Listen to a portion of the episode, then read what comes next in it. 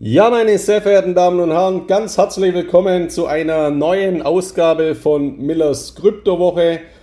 Heute mit dem Titel Der Weg zum Krypto-Euro. Man kann auch sagen, der Weg zum Krypto-Dollar oder der Weg zum Krypto-Schweizer Franken.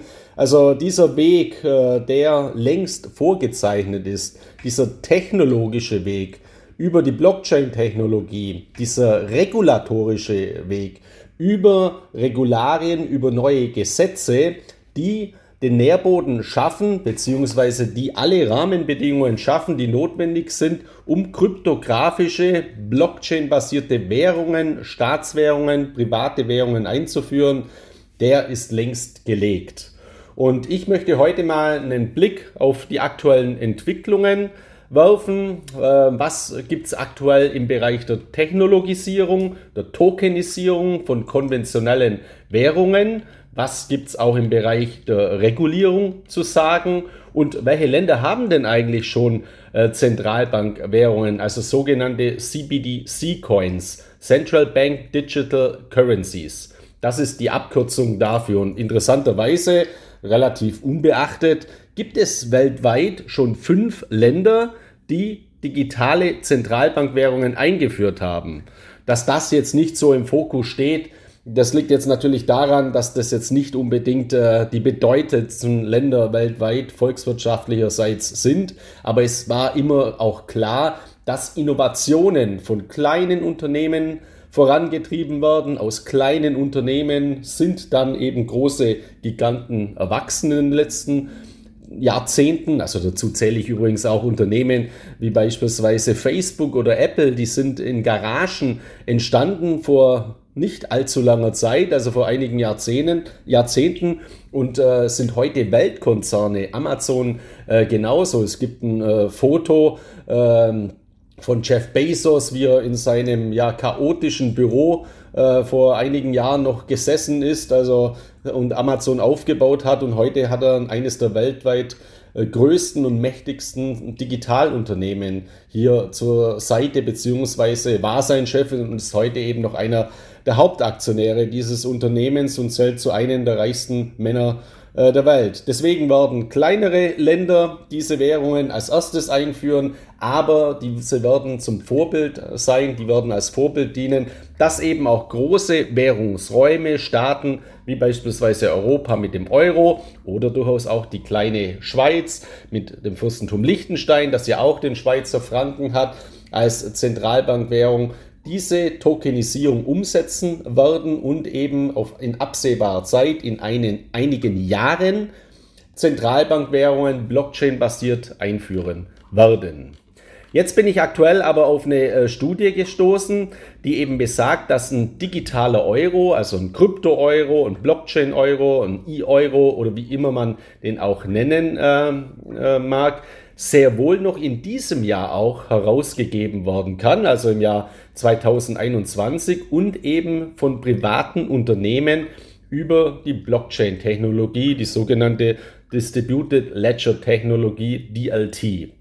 Und das wird eben auch deswegen möglich sein, weil eben die regulatorischen Rahmenbedingungen mittlerweile so geschaffen wurden, dass eben auch Privatunternehmen äh, gedeckte Kryptowährungen einführen können, also sogenannte Stablecoins, die wiederum dann von einer Zentralbank Kryptowährung, äh, von einer Zentralbankwährung, von der konventionellen Währung wie dem Euro oder dem US-Dollar hinterlegt sind, gedeckt sind und somit auch äh, nutzbar sind.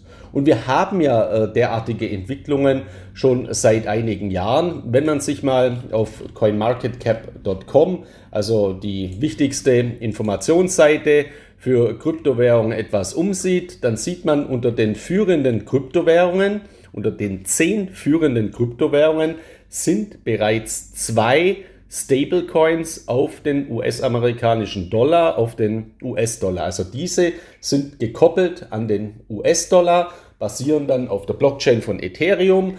Äh, Ethereum-Token, ERC20-Token beispielsweise, werden sehr, sehr oft äh, hergenommen, um Funktionalitäten, um Funktion Funktionalitätstoken, sogenannte Utility-Token oder Utility-Coins, abzubilden und auf die Blockchain zu bringen. Und diese Funktionsweise der Smart Contracts, der intelligenten Verträge, kann man eben auch hernehmen, um hier in diesem Segment Währungen, die schon bestehen, die Zentralbankwährungen sind, auf die Blockchain zu bringen.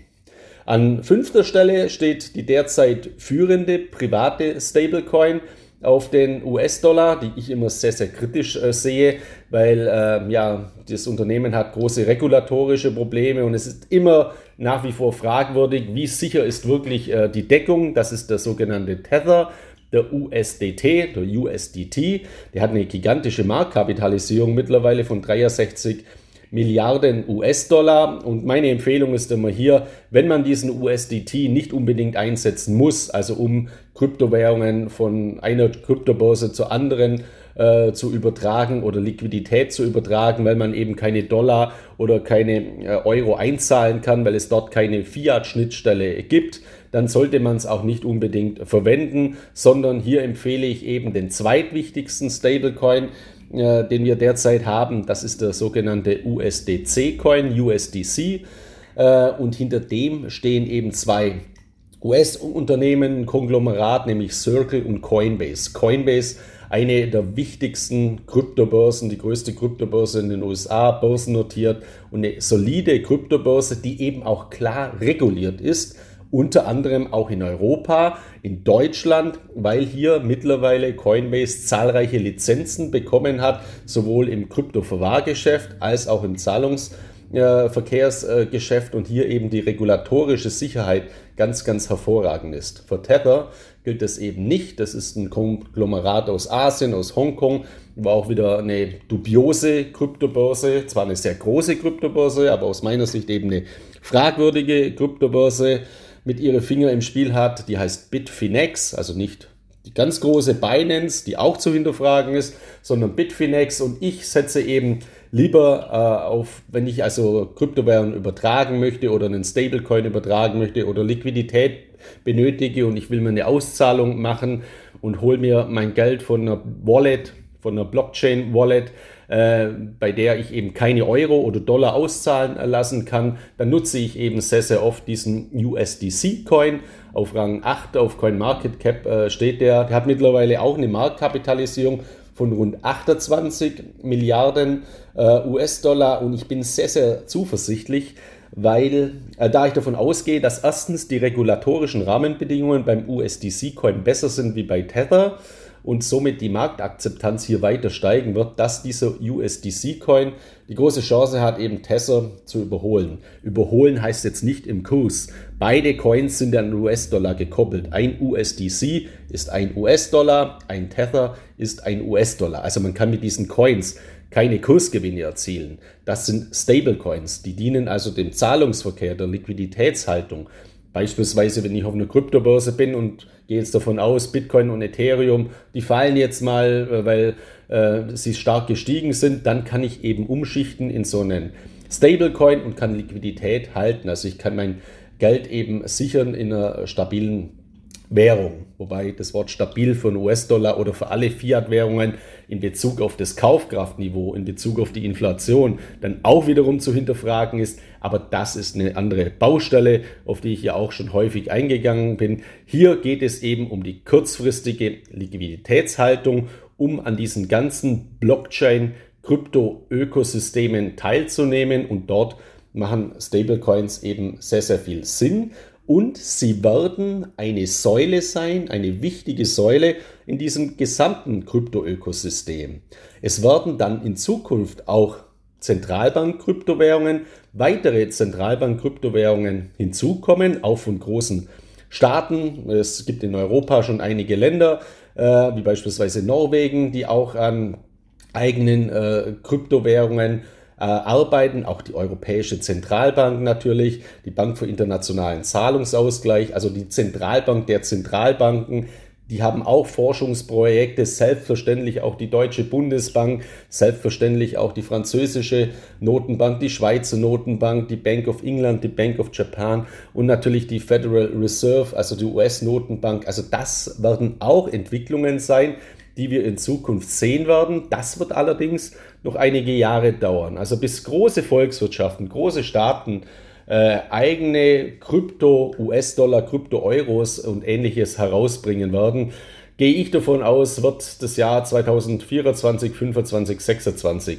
eher sein. Aber es wurden mittlerweile eben die regulatorischen Rahmenbedingungen geschaffen äh, durch entsprechende äh, Gesetze, gerade auch beispielsweise in Europa. Da gibt es eine EU-Verordnung für E-Geld, die jetzt auch äh, Kryptoassets, also Kryptowährungen umfasst. Die nennt sich Markets in Crypto Assets. Die Kurzform ist MiCA. Ähm, das ist ein sehr, sehr guter Weg aus meiner Sicht, um eben Rechtssicherheit zu schaffen, dass auch private Unternehmen in Zukunft Stablecoins und somit tokenisiertes E-Geld reguliert emittieren können. Und das werden auch die Notenbanken nicht bekämpfen, weil man ja immer sagt, oder weil man, ich sage das natürlich nicht, aber ich lese das eben sehr, sehr häufig. Ja, die Notenbanken, die Regierungen, die werden ja diese Kryptowährungen bekämpfen, weil sie ihre eigene Existenz dazu äh, gefährdet sehen. Das ist natürlich ein totaler Unsinn, weil wenn ein Privatunternehmen einen Stablecoin emittiert, der verlinkt ist, der gedeckt ist durch hm, die Fiat-Währung des jeweiligen Staates, also durch die konventionelle Landeswährung, wie den Euro oder den US-Dollar, dann fördert dieses private Unternehmen sogar diese Währung, es unterstützt sie und deswegen sind auch Regierungen daran interessiert, dass hier private Unternehmen die neuen Technologien nutzen, basierend auf den eigenen Währungen, weil die dadurch äh, stabilisiert werden und weiter weltweit verbreitet werden. Also ein privates Unternehmen, das Sie natürlich alle kennen, das ja diesen Weg plant, das natürlich auch erhebliche Probleme auf diesem äh, Weg hat, also hohe Hürden hat.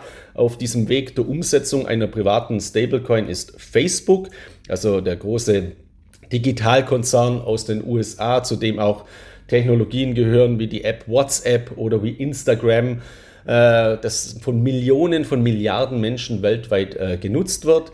Facebook wollte eine Kryptowährung vor einiger Zeit schon mal umsetzen, hat ein Projekt in der Schweiz hier lanciert mit Libra. Das ist dann mehr oder weniger gescheitert aufgrund der Regulierung. Facebook, die Libra Association, hat sich dann umbenannt, um eben diese Altlast abzuwerfen. Die heißt jetzt Diem Association, also Diem, Carpe Diem, nutze den Tag, also einen positiven Begriff, ein positives Wort genommen und die sind eben zurückgegangen in die USA nach San Francisco, weil sie eben sagen, ja, wir haben in Amerika eigentlich die besseren Rahmenbedingungen. Und ich bin überzeugt, Diem, also die Diem Association, die zu Facebook dazugehörig ist, wird auf absehbare Zeit eben auch einen privaten Stablecoin gekoppelt an den US-Dollar emittieren, herausbringen. Und natürlich hat dann Facebook eine gigantische Marktmacht über die Milliarden von Nutzern, über Facebook die Plattform, Instagram die Plattform, WhatsApp die Applikation. Und wenn man das auf die Nutzerzahlen umlegt, dann ist Facebook heute der größte Staat dieser Welt weil niemand hat so viel Einwohner, jetzt in Anführungszeichen, also virtuelle Nutzer, virtuelle Einwohner äh, wie Facebook. Also auch dieser Weg wird weitergehen und diese Gesamtheit wird das gesamte Krypto-Ökosystem weiter fördern und es wird hier keine Kannibalisierung geben oder einen Kampf geben, sondern diese einzelnen Säulen, private Kryptowährungen gekoppelt an staatliche Kryptowährungen, dann Zentralbank-Kryptowährungen, die herausgegeben werden in Zukunft von Notenbanken. Die werden das gesamte Kryptoökosystem weiter stabilisieren, weiter fördern, weiter in die Breite tragen, sodass auch andere Kryptowährungen wie der Bitcoin als digitales Gold, wie Ethereum oder stellvertretend für alle Smart Contract Plattformen, äh, die ich immer nenne, die Crypto Apple, die eben Applikationen, dezentrale Applikationen für die unterschiedlichsten Anwendungen liefern. Diese alle werden weiter gefördert werden. Ähm, dann ist es so, es gibt ja auch wieder relativ unbekannterweise bereits einen Euro auf der Blockchain in Form eines ERC20 Token bzw. eines Ethereum Token. Also mal kurz der Unterschied zwischen einer Coin eine Crypto-Coin, eine Kryptowährung und ein Crypto-Token ist eine Coin hat eine eigene Blockchain. Also eine Coin liegt, läuft auf einer eigenen Blockchain und ein Token nutzt eine fremde Blockchain. Und es gibt sehr, sehr viele Ethereum-Token, die eben die Blockchain von Ethereum nutzen. Deswegen sage ich hier auch immer, ist Ethereum so wichtig, so bedeutend, weil Ethereum in diesem Krypto, in dieser Kryptowelt ein digitaler Schaufelhersteller ist.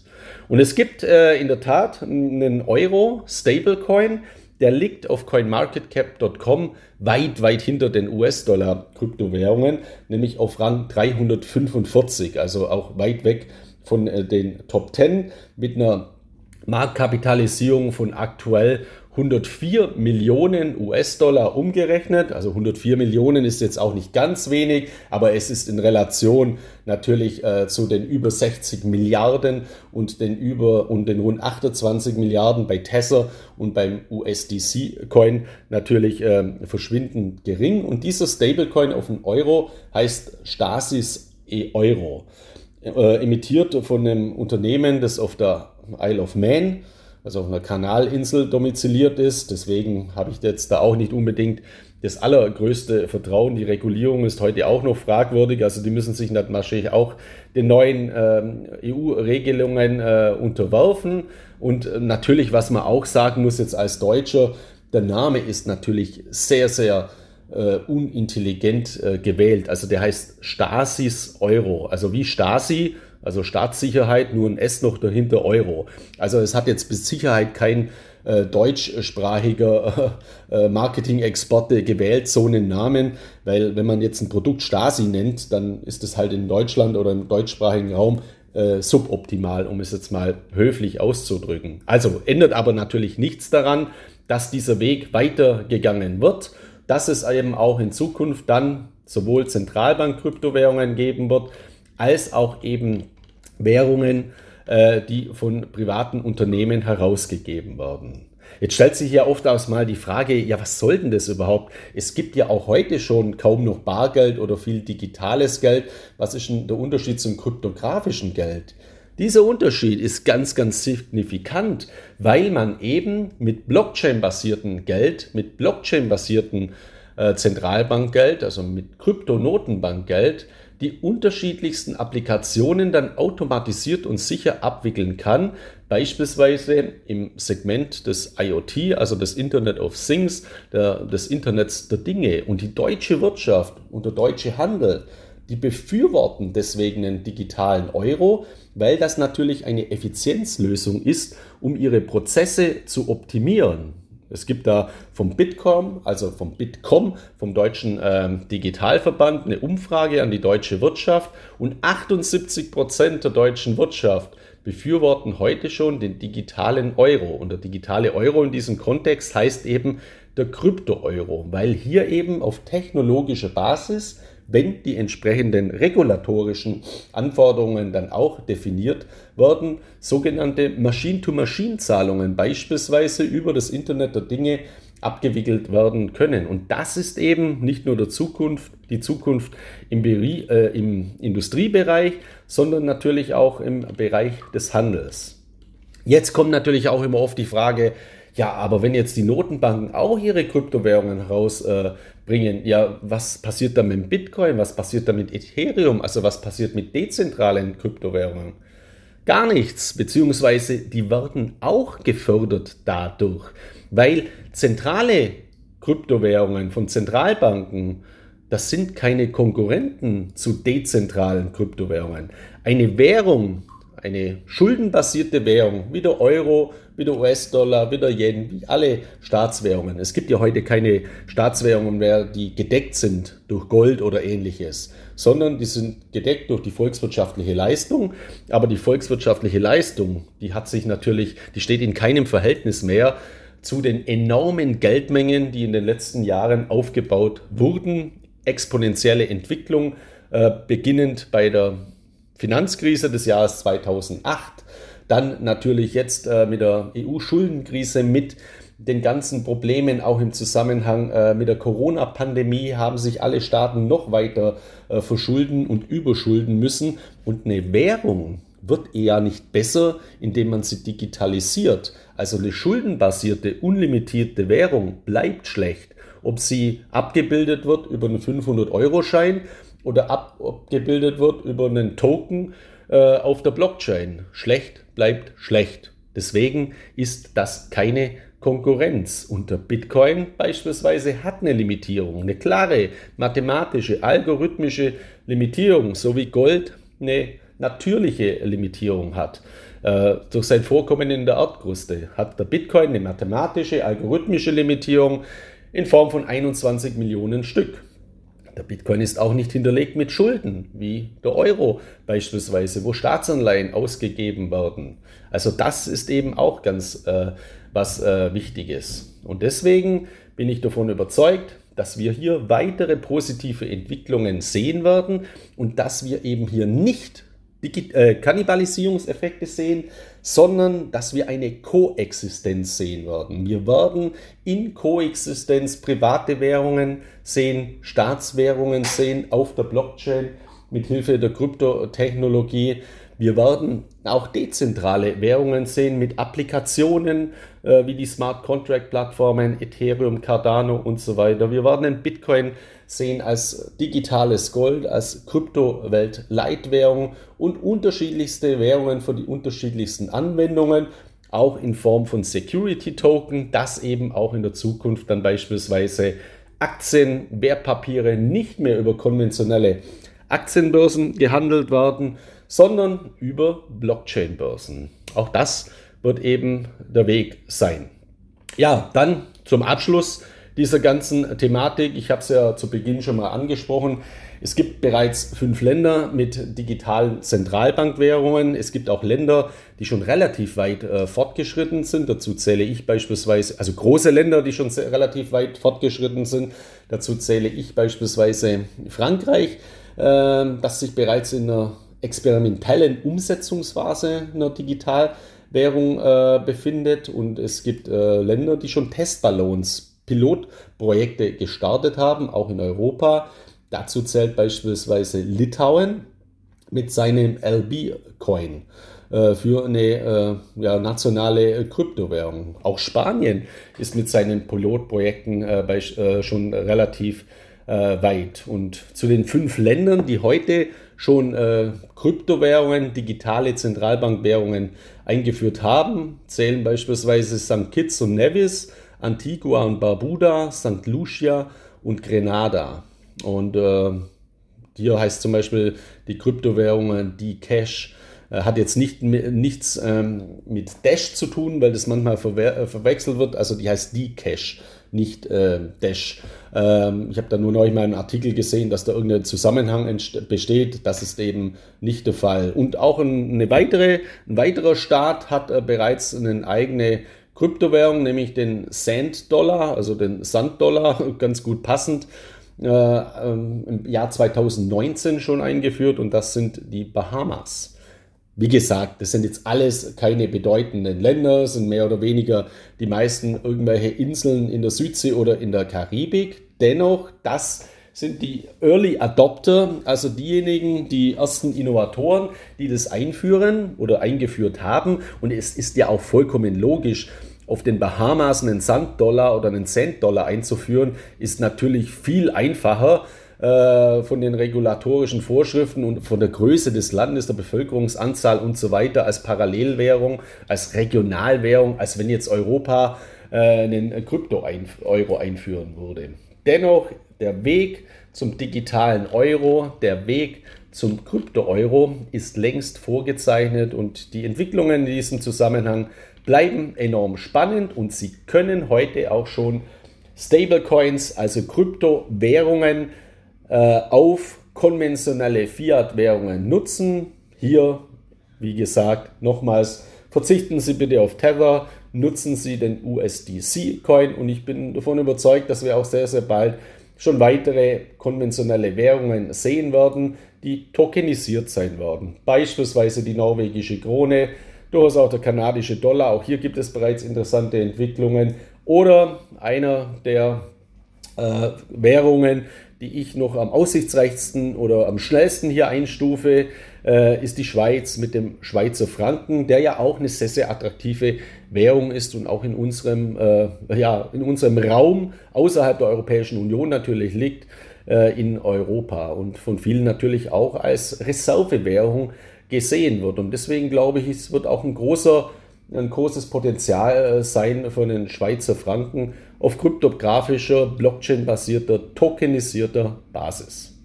Ja, soweit zu diesem Themenbereich heute. Ganz kurz meine Ausführungen, der Weg zum Krypto-Euro. Ich wünsche Ihnen weiterhin viel Erfolg.